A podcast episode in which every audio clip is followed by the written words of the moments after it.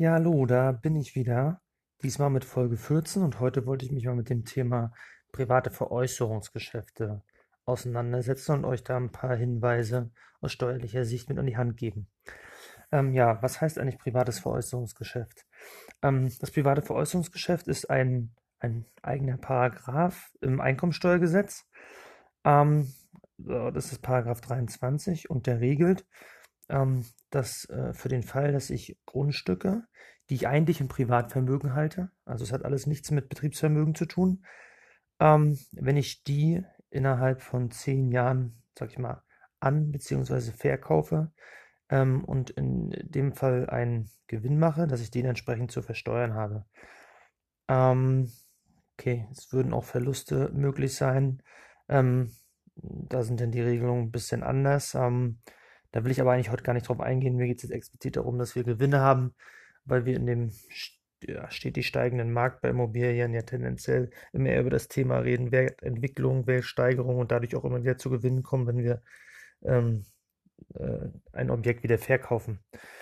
Ja, wie ich schon gesagt habe, das Objekt muss im Privatvermögen gehalten werden. Das heißt, typischerweise ist das ein Objekt, was ich eigennutze, ähm, was ich teilweise eigennutze, teilweise vermiete oder auch voll vermiete ähm, und privat halte, also nicht innerhalb einer GmbH oder in irgendeiner gewerblichen Form. Ähm, da würde das jetzt grundsätzlich immer in Betracht kommen, wobei ich schon mal ausschließen kann, alles, was eigengenutzt ist und auch nie anders genutzt wurde, fällt da schon mal raus. Also es geht jetzt explizit um die Grundstücke, die ich innerhalb von zehn Jahren ankaufe, verkaufe, äh, einen Gewinn mache und äh, sie zwischenzeitlich ähm, zum Beispiel vermietet habe. Ähm, ja, warum muss ich eigentlich den Gewinn nicht versteuern, wenn ich es eigengenutzt habe? Ja, das will natürlich der Staat, will die Mobilität der Menschen fördern. Ähm, und oftmals ist es so, dass ich im Zweifel ähm, ein Objekt ähm, beziehe und dann vielleicht berufsbedingt wieder umziehen muss oder irgendwie ähm, die Familie wird größer, Kinder werden geboren. Da möchte der Staat jetzt nicht im Wege stehen, wenn man sein Objekt wieder verkauft, weil man grundsätzlich davon ausgeht, wenn ich ein Objekt privat kaufe, dass nicht die ähm, Gewinnerzielungs- oder Überschusserzielungsabsicht im Fokus steht, sondern vielmehr der Gedanke, privat leben zu können. Ähm, ja, also wie gesagt, privates Veräußerungsgeschäft, da reden wir in der Regel über Objekte, die vermietet werden. Und ähm, was wird da eigentlich versteuert? Ja, versteuert wird eigentlich der Überschuss zwischen den Einnahmen und Ausgaben. Was sind in dem Fall die Einnahmen? Die Einnahmen sind natürlich der, der Verkaufspreis im Zeitpunkt des Verkaufes. Ähm, was sind die Ausgaben? Ja, die Ausgaben ist eigentlich der Restbuchwert, so wie ich ihn, äh, in, ich sag mal, in meinen privaten Büchern stehen habe. Der Restbuchwert sind eigentlich die damaligen Anschaffungskosten plus alle Kaufnebenkosten, die ich ursprünglich mal getragen habe. Davon dann abgezogen die bisherige AFA. Ähm, und dann im Zweifel noch Kosten, die ich jetzt durch den Verkauf habe. Zum Beispiel, wenn ich eine, eine Markterprovision als Verkäufer übernehme oder ähm, vielleicht auch noch eine ähm, den Zinsschaden bei der Bank, also eine Vorfälligkeitsentschädigung zahlen muss. Ähm, das kann ich abziehen und das, was dann übrig bleibt, ist der Veräußerungsgewinn, ähm, den ich dann entsprechend als sonstige Einkünfte versteuern muss. Ähm, Gewerbesteuer fällt darauf nicht an, weil das, wie gesagt, eine, ähm, äh, eine Besteuerung im Rahmen der Einkommensteuer stattfindet und äh, das Thema hier nichts mit ähm, gewerblicher Tätigkeit zu tun hat. Anders ist es, wenn ich vielleicht in das Thema reinkomme, ich mache sowas öfter und bin im gewerblichen Grundstückshandel. Dazu werde ich demnächst ähm, mal einen eigenen Podcast machen, aber hier haben wir rein private Einnahmen, die ich der Einkommensteuer unterwerfen muss. Ähm, ja, was man da schon sieht, ist, ich hatte ja gesagt, die Einnahmen minus den Buchwert. Ähm, und Buchwert war die historischen Anschaffungskosten inklusive Anschaffungsnebenkosten abzüglich der AFA.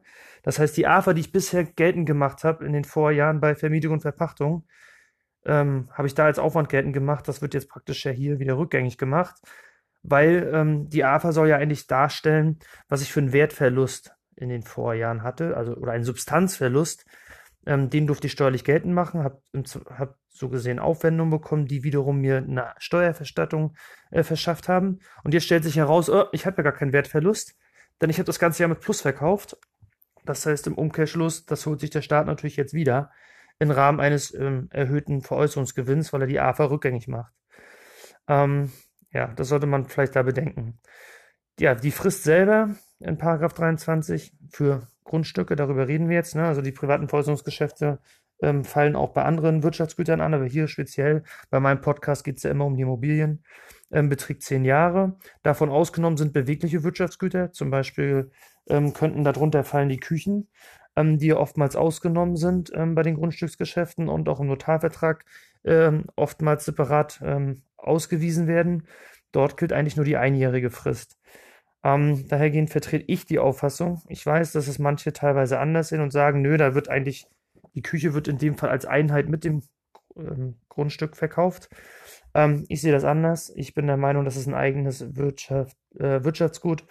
Und ähm, wenn ich jetzt, sag ich mal, nach, nach drei Jahren das Objekt wieder verkaufe und ich habe es damals mit Küche gekauft, ähm, dann äh, muss ich jetzt im Rahmen des Verkaufes eigentlich zwei private Veräußerungsgeschäfte beurteilen, nämlich einmal ähm, das, äh, sag mal, das Haus oder die Wohnung inklusive Grundstück als eines, verglichen der Verkaufspreis jetzt minus ähm, der Anschaffungskosten und was ich gesagt hatte, AFA rückgängig machen und sonst die Kosten, die so angefallen sind. Und das gleiche mache ich mit der damaligen Küchenanschaffung und dem heutigen Küchenverkauf auch nochmal. Und ähm, durch eine geschickte Gestaltung und wenn man das natürlich auch irgendwie rechtfertigen kann, ähm, könnte man da im Zweifel vielleicht sogar ein paar Gewinne, wenn auch nur minimal, verschieben. Ähm, dass natürlich bei der Küche ein Gewinn rauskommt, wenn sie drei Jahre älter geworden ist, da muss man schon gute Argumente haben, gegenüber dem Finanzamt zu erklären, warum ich vor drei Jahren weniger dafür bezahlt habe, als ich heute äh, kriege im Verkauf, obwohl ja eigentlich ähm, die Küche, wo wir uns alle einig sind, eher an Wert verliert. Ähm, aber wie gesagt, wenn man gute Argumente findet, kann man das zumindest probieren. Sonst glaube ich, ähm, sieht das Finanzamt diese Gestaltung auch und wird im Zweifel da vielleicht auch einwirken. Was ganz interessant ist, war, zu der Zeit, wo ich mal studiert habe, oder es war, glaube ich, sogar noch vor meinem Studium, ähm, ja, das war noch vor meinem Studium, später hatte ich noch mit Steuerrecht noch gar nichts zu tun, ähm, da gab es die zehn Jahre nicht, da war die Frist zwei Jahre. Also aus heutiger Sicht, wenn man so sieht, äh, wie viele sich eigentlich mit Fix and Flip beschäftigen, ähm, da war das natürlich damals Schlaraffenland mit den zwei Jahren. Ne? Ähm, das haben wir heute nicht mehr. Wir sind bei, bei zehn Jahren und ähm, das ist schon eine gewisse Zeit, die man durchhalten muss. Ja, was ist eigentlich wichtig? Also, wie berechnen sich die zehn Jahre? Ja, man geht immer vom obligatorischen Vertrag aus. Also, man guckt, wann wurde das Objekt notariell gekauft? Also, wann war der Notartermin? Und wann wurde es notariell wieder verkauft. Ähm, das heißt, die, die eigentlichen Tage Übergang Nutzen und Lasten sind irrelevant, sondern die rein obligatorischen Verträge sind für die 10-Jahresfrist äh, von Bedeutung. Ähm, wenn man natürlich auch nur mal sicher gehen will, dann, dann lässt man lieber ein bisschen mehr Zeit, als, als gleich nach, weiß ich, zehn Jahren und einem Tag zu verkaufen. Ähm, das könnte man ein bisschen ähm, negativ aufstoßen beim Finanzamt. Ich tendiere eher dazu, sich nach der 10-Jahresfrist einfach noch ein paar Monate oder vielleicht noch ein, zwei Jahre Zeit zu lassen. Ähm, weil sonst könnte das Finanzamt auf die Idee kommen und sagen, nee, nee, die Verkaufsabsicht, die war ja schon vor zehn Jahren. Ähm, weil wenn du nach zehn Jahren einen Tag verkaufst, dann musst du ja zumindest vorher eine Besichtigung gemacht haben, das Objekt angeboten haben auch wenn du es vielleicht nicht öffentlich angeboten hast, aber du musst ja zumindest den Käufer kontaktiert haben, auf welche Art und Weise auch immer. Und wenn man dir da am Ende nachweist, dass eigentlich die Kauf Verkaufsabsichten schon vor zehn Jahren äh, gestartet haben, und das ist natürlich, wenn ich kurz hinter diesem zehn Jahreszeitraum äh, ende bei meiner Berechnung der Frist, ähm, im Zweifel sogar offensichtlich fürs Finanzamt, dass deine Aktivitäten vorher gestartet haben. Gleiches gilt natürlich auch, wenn ich Vorver ähm, Vorverträge mache, wo ich jemanden schon vor den zehn Jahren zusichere, dass er es kaufen kann zum Zeitpunkt X. Ähm, oder sonst irgendwelche Verkaufsabsichten äh, hatte vor den zehn Jahren. Ähm, da sollte man relativ vorsichtig sein. Und wie gesagt, darum empfehle ich, lieber ein bisschen mehr als die zehn Jahre zu warten.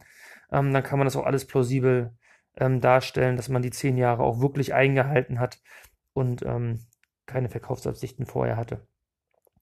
Ja, ganz interessant ist, wenn ich erbe, ähm, dann übernimmt der Erbe ähm, die Fristen des Erblassers. Ähm, das heißt, was ich, der Vater ähm, hat das Objekt schon, weiß ich, zwölf Jahre, jetzt vererbt er das auf den Sohn und der Sohn verkauft es dann, dann übernimmt er die zwölf Jahre und beginnt praktisch nicht eine neue zehn Jahresfrist mit dem Erbe. Ähm, das vergessen immer viele, das ist, ähm, das ist eigentlich relativ, also ist eigentlich ganz interessant. ähnliche Regelungen gelten auch ja, bei Schenkung, obwohl man bei Schenkung ein bisschen aufpassen muss, ähm, oftmals erfolgt ja, das vergessen viele, eine Schenkung so, dass man im Zweifel noch das Restdarlehen mit übernimmt. Und dann ist es nicht so, dass ich etwas um geschenkt bekomme, voll unentgeltlich, sondern dass da eine gewisse Teilentgeltlichkeit vorliegt. Ich habe nämlich ein Objekt bekommen, auf dem noch Schulden lasten. Also habe ich selber eigentlich einen Teil des Objektes bezahlt. So, und wenn ich jetzt, ähm, nehmen wir das Beispiel wieder, Vater hatte das Objekt zwölf Jahre, ähm, jetzt, ähm, jetzt schenkt er mir das, also er stirbt nicht, aber er schenkt mir das. Und ähm, das Ding ist, sagen wir mal, 400.000 wert und ich übernehme die Restschulden von 100.000. Dann habe ich das Objekt zu einem Viertel entgeltlich erworben. Und wenn ich es jetzt, sage ich mal, drei Jahre später verkaufe, dann habe ich natürlich den unentgeltlichen Teil schon 15 Jahre gehabt, nämlich die 12 Jahre des Vaters plus meine eigenen drei Jahre. Den entgeltlichen Teil, also da, wo ich die Schulden übernommen habe, habe ich das Objekt erst drei Jahre. Dann bin ich im 23 drin und müsste im Zeitpunkt des Verkaufes aufgeteilt werden. Ähm, ja, knifflige Sache, wird, wird oftmals vergessen, sollte man im Hinterkopf behalten. Ja, was auch ganz interessant ist, ist Ehescheidung. Ähm, glaubt man ja auch nicht, aber im, im Rahmen der Vermögensauseinandersetzung kann es gegebenenfalls zu einer Veräußerung beziehungsweise auf der anderen Seite zu einer Anschaffung kommen. Ähm, weil zum Beispiel, ich sag mal, ein Objekt gehört dem Mann, äh, jetzt lässt man sich scheiden und irgendwann setzt man sich auseinander und sagt so, das eine Objekt geht noch äh, auf den ähm, anderen Ehegatten über. Und das könnte im Zweifel Grund, ähm, im Zweifel einen 23er auslösen und ähm, auch bei der Vermögensauseinandersetzung im Rahmen der Ehescheidung sollte man diesbezüglich vorsichtig sein. Ja, was, was ich eigentlich ganz interessant finde und ähm, ja, mir früher nicht so bewusst war, war, ähm, lag vielleicht daran, weil früher die, ähm, ähm, die Regelung äh, auch noch ein bisschen anders von der Finanzverwaltung gesehen wurden. Ähm, das Gebäude teilt das Schicksal des äh, Grund und Bodens. Das ist eigentlich relativ positiv. Das heißt nämlich, wenn ich einen Grund und Boden habe und ich baue da später ein Gebäude drauf, dann beginnt für das Gebäude nicht eine neue 10-Jahresfrist, sondern ich gucke, seit wann habe ich eigentlich den Grund und Boden gehabt. Das heißt, man sieht das, den Grund und Boden Gebäude als Einheit und es beginnt für das Gebäude keine neue 10-Jahresfrist. Ja, das ist ganz interessant, weil äh, da fallen viele Fälle aus dem Paragraph 23 raus. Man hat auch keine zwei separaten Fristen. Und wie gesagt, früher war das ein bisschen anders, da hat die Finanzverwaltung das anders gesehen, das wurde aber mittlerweile alles ähm, entsprechend zugunsten der Steuerpflichtigen angepasst, was ja äh, positiv hervorzuheben ist. Was mit reingehört immer ist, ähm, weil ich ja vorhin das Beispiel hatte mit, wir verkaufen auch teilweise eine Küche. Ähm, das ist der Fall, ähm, dass ähm, Außenanlagen mitverkauft werden, also zum Beispiel Tore, Zäune etc. Ähm, da ist es so, das kommt in die Berechnung mit rein. Also das wird Teil des Grundstücks und Gebäudes und äh, fällt entsprechend mit in die Berechnung des Paragraphen 23, also sprich in den Gewinn aus privaten Veräußerungsgeschäften. Das kann man also nicht separieren und separat darstellen. Ja, was ich eingangs schon mal gesagt hatte, hier wollte ich eigentlich nochmal drauf zurückkommen. Ähm, das private Veräußerungsgeschäft, was zu versteuern ist, fällt eigentlich immer dann an, wenn ich das, ähm, ähm, das Grundstück bzw. die Eigentumswohnung, ähm, ähm, bei Grundstück rede ich immer von Grund und Boden und Gebäude, ähm, dass ich, wenn ich das nur eigengenutzt habe, dass wir dann gar kein privates Veräußerungsgeschäft haben. Also wenn ich das immer nur eigengenutzt hatte, dann fällt grundsätzlich ähm, kein zu versteuernder Gewinn an. Und da ist immer ganz lustig, ähm, wenn ich so in den Foren lese, da ist ja immer wieder dieser Irrglaube, dass man diese drei Veranlagungszeiträume vollkriegen muss. Das stimmt aber nicht. Also wenn ich, ähm, wenn ich das Objekt kaufe, um da selber einzuziehen, und mir fällt ein nach einem halben Jahr, oh, ich habe meinen Job gewechselt, ich muss jetzt wegziehen und ich verkaufe das nach einem halben Jahr und ich habe es aber immer nur eigen genutzt, dann ist das auch nicht zu versteuern. Ja, dann ist das steuerfrei. Ja, diese, diese drei Veranlagungszeiträume sind für den rein eigengenutzten Part vollkommen irrelevant. Aber es werden immer wieder in den Foren, würde ich sagen, 50 Prozent der Aussagen, die ich lese, ähm, verwechseln das und äh, treffen hier falsche Aussagen. Also hier noch einmal klargestellt, ähm, diese drei Jahres, der drei Jahreszeitraum, wobei das ja noch nicht mal ganze drei volle Jahre sein müssen, gehe ich gleich nochmal drauf ein, ist nicht relevant bei kompletter Eigennutzung. Einzige Ausnahme, ähm, ich bin so ein Kandidat, ich sag mal ledig, kann immer schnell umziehen. Ähm, ist nicht so ein Riesenaufwand, wenn keine Kinder da sind, keine Frau und ich auch eigentlich nur eine Ein- oder Zweiraumwohnung brauche. Ich kaufe mir eine Wohnung, ziehe da drei Monate ein, mach die schön fertig, verkaufe die. Ziehe in die nächste Wohnung, mach die schön fertig, nach drei Monaten verkaufe ich die wieder. Und das mache ich immer und immer wieder. dann spricht schon sehr viel dafür, dass da eine gewisse Geschäftsidee hintersteht.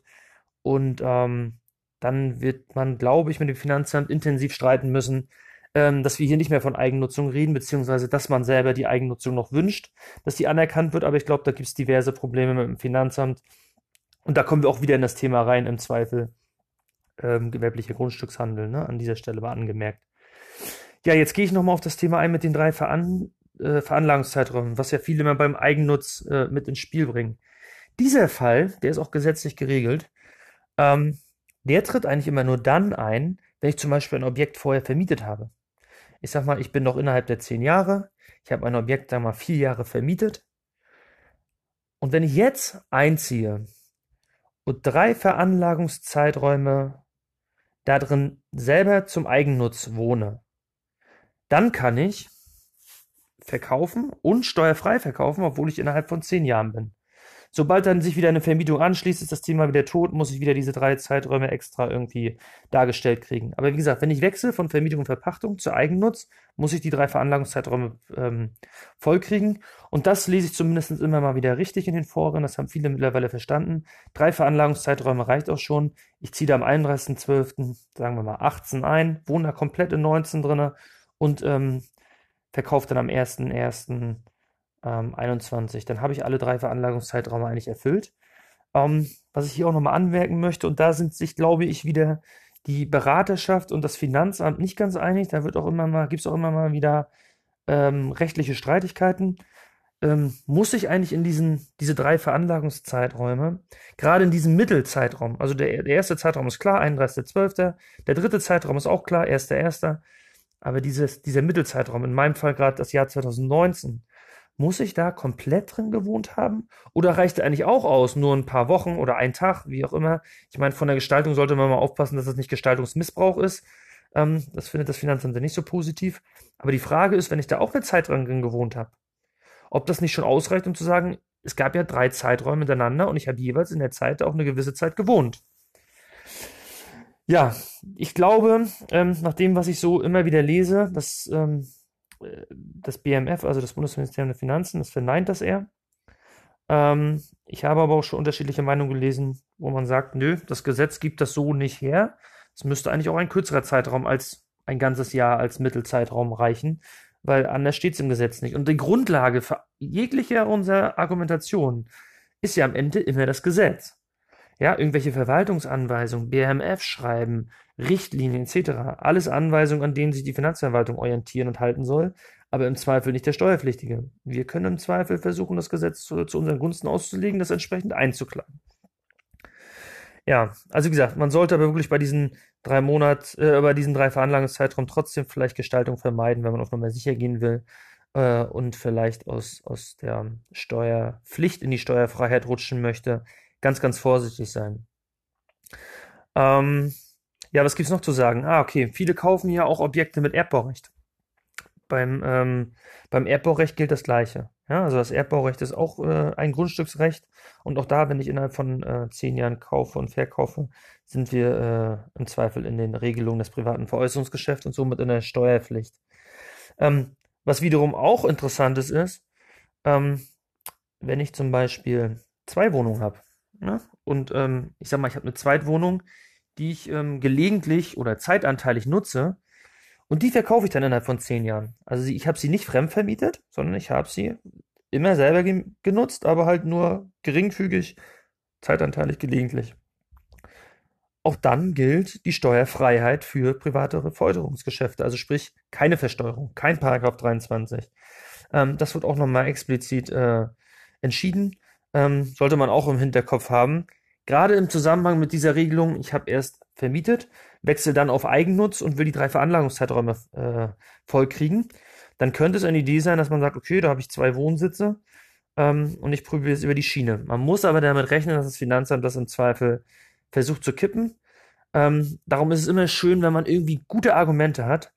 Und da wäre vielleicht ein gutes Argument, dass man sich wirklich ummeldet für die zweite Wohnung und da eine Zweitwohnung anmeldet, Vielleicht auch mit dem negativen Touch, dass man eine Zweitwohnungssteuer zahlt. Das ist natürlich ein super Argument im späteren Verfahren, wenn es um die Einkommensteuer geht, dass man sagen kann, ich habe da sogar Zweitwohnungssteuer gezahlt. Ja? Also mehr Argumente kann ich ja schon fast gar nicht liefern, dass ich da auch wirklich bin. Wer zahlt freiwillig Steuern? Ähm, ja, das fällt auch nochmal bedenken.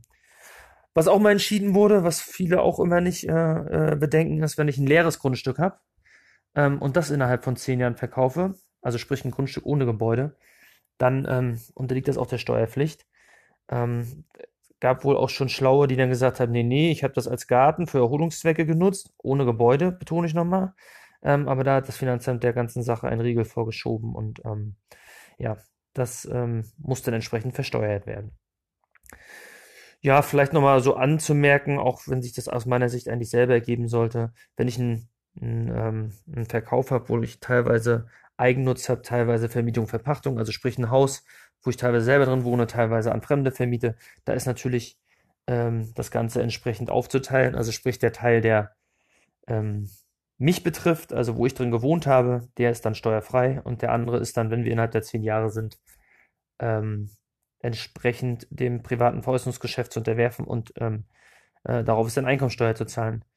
Oder auch vielleicht nochmal eine kleine Anmerkung, wenn ich das Ganze, was ich hier erkläre, als GBR mache, gelten da natürlich ähm, auch für beide ähm, Gesellschafter im Zweifel die Regelung des privaten Veräußerungsgeschäfts.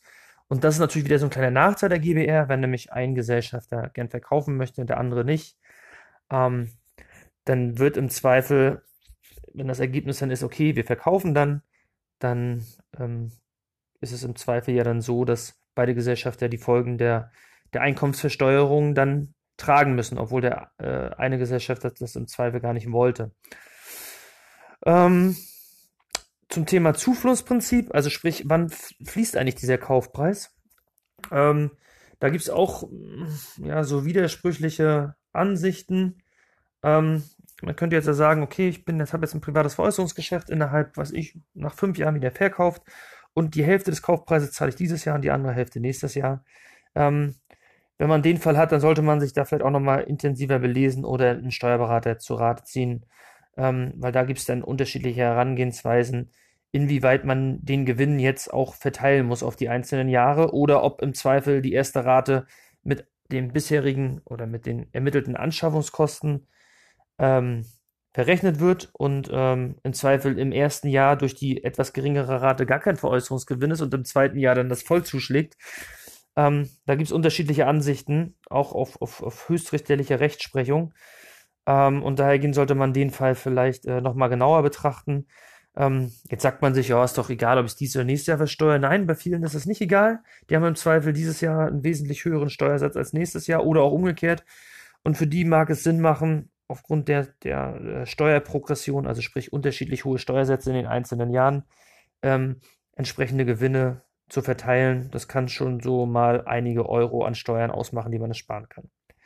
Woran ihr noch denken müsst, ist, wenn ihr jetzt ein ähm, privates Veräußerungsgeschäft anstrebt, also ihr wollt innerhalb von zum Beispiel zehn Jahren verkaufen und ähm, da fallen jetzt auch Werbungskosten an, beziehungsweise da fallen, ich nenne sie jetzt erstmal Kosten an, wie zum Beispiel Makler.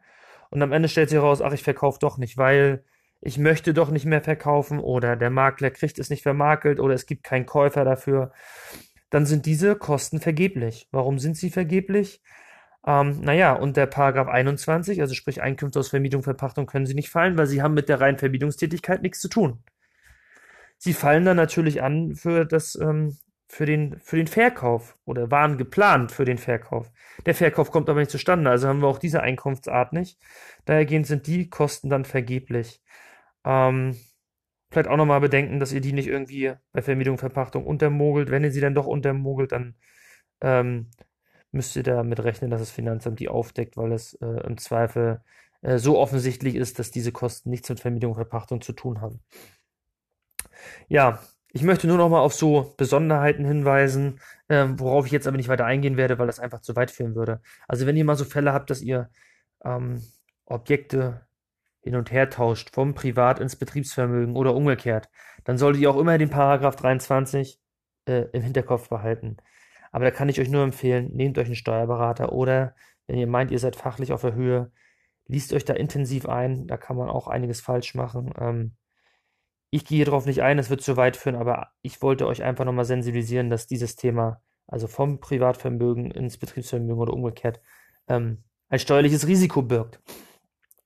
Ja, was ihr vielleicht auch nochmal bedenken sollt, ist, ich kenne ja die typische Strategie eines Immobilieninvestors. Die typische Strategie ist, wenn wir jetzt mal sagen, es ist nicht im Betriebsvermögen das Gebäude, also sprich, wir haben jetzt nicht irgendwie GmbH-Strukturen, Holdingstrukturen etc., sondern wir behalten halten das ganz normal im Privatvermögen, im Zweifel auch in einer privat gehaltenen GBR, dann ist ja eigentlich die Strategie, ich kaufe ein Objekt zur Summe X, ich modernisiere das Ganze, im Zweifel unter Einhaltung der 15%-Regelung in den ersten drei Jahren, ähm, hübsch das Ganze auf und dann verkaufe ich es nach zehn Jahren steuerfrei.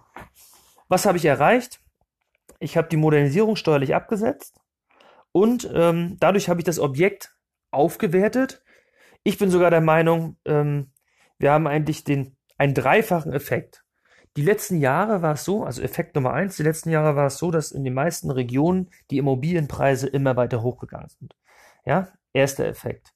Ähm, gerade in meiner Region hier sehe ich das, gerade in, nach Corona-Zeiten, oder wir sind ja eigentlich noch mittendrin, ähm, haben wir enorme ähm, Steigerungen, zumindest bei den Verkaufspreisen, die angeboten werden. Ne, da muss man immer gucken, was am Ende noch ausgehandelt wird, aber den Fakt haben wir auf jeden Fall, also Wertsteigerung. Dann haben wir es, die Modernisierung selber, die ich steuerlich absetze. Also ich sag mal, ich modernisiere für 20.000 Euro, habe einen Steuersatz von 40 Prozent, dann zahlt ja so gesehen der Staat von meiner Modernisierung 6.000 Euro. Mich kostet die Modernisierung so gesehen nur 14.000 Euro. Diesen Effekt nehme ich ja, wenn alles gut läuft und ich eine, eine Modernisierung mache, die relativ nachhaltig ist und die vielleicht auch ähm, viele Geschmäcker anspricht, die nehme ich irgendwann mit. Also diese 12.000 Wertsteigerung. Das heißt, ich habe den Steuereffekt, den ich jetzt äh, durch eine Steuerersparnis bekommen habe, kriege ich im Verkaufsfall äh, durch die Steuerfreiheit äh, auch nochmal on top. Also zweiter Fakt. Und was viele auch vergessen ist, es gibt viele Investoren oder auch ähm, potenzielle Käufer, die sind sogar bereit, für eine Modernisierung mehr zu bezahlen, als wenn sie sie selber durchführen würden. Also ich sag mal, ich mache eine Modernisierung für 300 Euro auf den Quadratmeter, krieg aber im Fall des Verkaufes sogar 500 Euro auf den Quadratmeter mehr, nur weil das Objekt einfach einen viel besseren Gesamteindruck macht. Ich im Zweifel vielleicht auch mehr Käufer habe, die sagen, ja, ich wollte genau ein Objekt haben, was schon fertig ist, ich möchte mich eigentlich mit so einer Modernisierung nicht rumschlagen. Den Effekt nehme ich auch noch mit. Ja, das sind also praktisch drei Effekte, die ich eigentlich bei so einem steuerfreien Verkauf mitnehme und die dazu führen, dass diese Gewinne im Regelfall relativ hoch sind. Und da müssen wir jetzt aufpassen. Wenn wir dann innerhalb von zehn Jahren aber verkaufen, dann machen wir im Zweifel gewisse Effekte rückgängig. Nämlich die Modernisierung nur mal als Beispiel, die ich jetzt vielleicht im vierten, fünften Jahr gemacht habe und auch steuerlich geltend gemacht habe zu meinen Gunsten, die wird jetzt ja praktisch über die Versteuerung des Gewinns irgendwo rückgängig gemacht. Das heißt, ich zahle darauf jetzt ähm, wieder Steuern, die ich irgendwann mal äh, vom Finanzamt bekommen habe, muss ich dem Finanzamt jetzt zurückzahlen.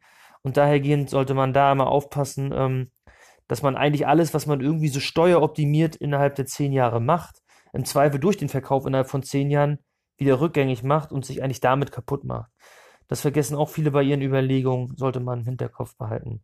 Ja, jetzt wollte ich eigentlich noch so abschließend, ich denke, ich habe so das Gröbste gesagt, vielleicht nochmal einen kleinen Ausblick geben. Mein persönlich, das ist meine persönliche Meinung jetzt.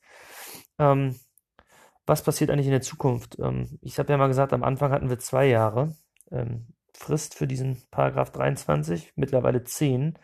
Ich denke ja langfristig, dass der Wert hochgehen wird. Aber das ist nur meine persönliche Meinung, auch vielleicht 15 oder 20 Jahren. Im Zweifel geht der, wird er sogar irgendwann ganz äh, abgeschafft. Warum denke ich das? Naja, wir sind auf, ähm, wir, wir merken mittlerweile, ähm, die Immobilienpreise steigen immer weiter in die Höhe. Ähm, Immobilien werden Spekulationsobjekte. Ähm, das führt in der Summe dazu, dass wir erhöhte Mieten haben, viele sich in, in Ballungsgebieten Wohnungen nicht mehr leisten können. Und jetzt versucht der Staat natürlich ähm, einzuwirken, um das zu vermeiden. Und äh, wie macht er das? Bisher macht er das unter anderem durch die Mietpreisbremse, im Zweifel ganz extrem durch den Mietendeckel. Aber so richtige, richtige Möglichkeiten, ähm, da einzugreifen, hat er nicht. Also, ähm, beziehungsweise fällt ihm schwer ähm, diese ganzen steigenden Preise und daraus resultiert auch die steigenden Mieten zu vermeiden. Und hier wäre zum Beispiel ein Punkt, wenn er das abschaffen würde, ähm, dann würde es wahrscheinlich zu weniger Transaktionen kommen. Ähm, und das wiederum zumindest von Privatverkäufen. Was in GmbHs dann gehalten wird, da wird sich wahrscheinlich nicht viel ändern, aber bei Privatverkäufen könnte man da vielleicht äh, erreichen, dass weniger Transaktionen durchgeführt werden und das wiederum wird vielleicht dazu führen, ähm, dass potenzielle neue Käufer, die überhöhte Preise zahlen, vielleicht äh, gerade nicht auf den Markt rutschen und dadurch wiederum auch die Mieten nicht ähm, dementsprechend erhöht werden müssen. Weil eins ist ja klar, wenn ich ein Objekt, was ich teuer einkaufe, muss ich das irgendwie, wenn ich das als Kapitalanlage habe, irgendwie auch wieder reinholen. Wie mache ich das? Äh, wenn nicht durch äh, erhöhte Mieten. Ja, und darum denke ich, dass das nochmal äh, vielleicht eine, ähm, eine Idee wäre, dass der Gesetzgeber da eingreift. Ähm, wäre natürlich keine schöne Idee. Ähm, aber wie gesagt, ich glaube, so abwegig ist es nicht. Und ähm, dahergehend denke ich, dass da nochmal was passieren wird. Aktuell sind wir bei den zehn Jahren. Wir sollten glücklich darüber sein. Wir sollten das Beste daraus machen. Und wie gesagt, immer dran denken, ähm, niemals ähm, irgendwelche Anzeichen aufkommen lassen, dass man von vornherein diese Strategie wählt. Ähm, könnte immer äh, in die Bredouille kommen, dem Finanzamt erklären zu müssen, dass man eigentlich ähm, nicht das Vorhaben hatte, Buy and Hold, sondern eigentlich immer auf den äh, Verkauf ausgerichtet ist in seinen ganzen Überlegungen. Und um da dem Finanzamt kein Futter zu geben, sollte man bei de dementsprechenden Aussagen oder auch ähm, bei einer entsprechenden Belegführung immer genau aufpassen, was man äh, nach außen ähm, offenbart, suggeriert. Ähm, das könnte im Zweifel irgendwann mal gegen einen verwendet werden. Das vielleicht als kleiner letzter Tipp. Und dann äh, hören wir uns hoffentlich bald wieder mit einem der vielen Themen, die ich noch so in der Pipeline habe, wenn wir uns dann vielleicht wieder hören bei Folge 15. Bis dahin, ciao, ciao.